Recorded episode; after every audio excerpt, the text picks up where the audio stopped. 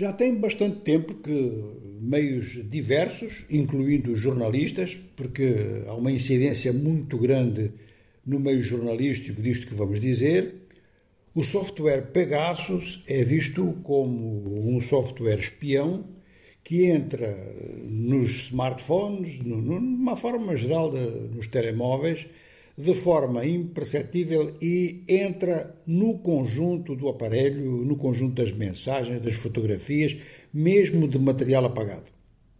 Ora, isto vem a propósito de um caso que neste momento parece vir a desenvolver-se e que tem localização no Togo.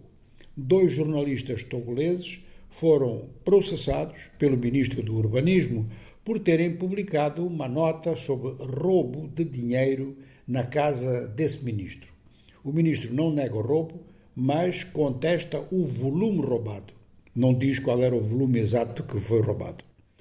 O volume roubado significa concentração de dinheiro em cash na sua própria casa e não no sistema bancário, isso levanta logo a interrogação, de montante muito elevado. E isto lembra aquilo que já aconteceu com Cyril Ramaphosa, o presidente da África do Sul, quando precisamente um roubo importante de dólares foi feito numa sua fazenda em Fala Fala.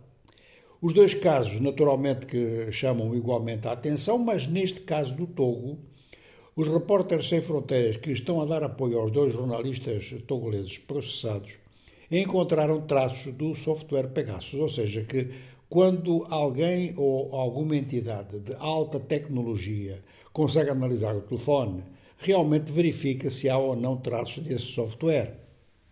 Aqui levanta-se uma questão de, por um lado, eh, segurança nas fontes, em segundo lugar, privacidade, porque isto pode eh, afetar a vida pessoal de muitas pessoas, seja qual for a sua profissão, e, em terceiro lugar, eh, realmente o caráter eh, assim, de secretismo em relação a determinadas fortunas que nem sequer vão para os bancos, que ficam em, em casa ou em determinados locais escondidos.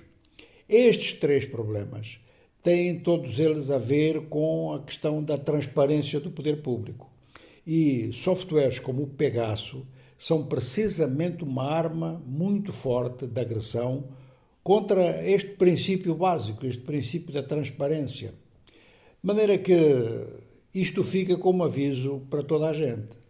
Ou seja, que há regimes autoritários que mantêm os seus povos realmente em situações financeiras e situações sociais muito graves, mas que dispõem de meios de espionagem muito avançados.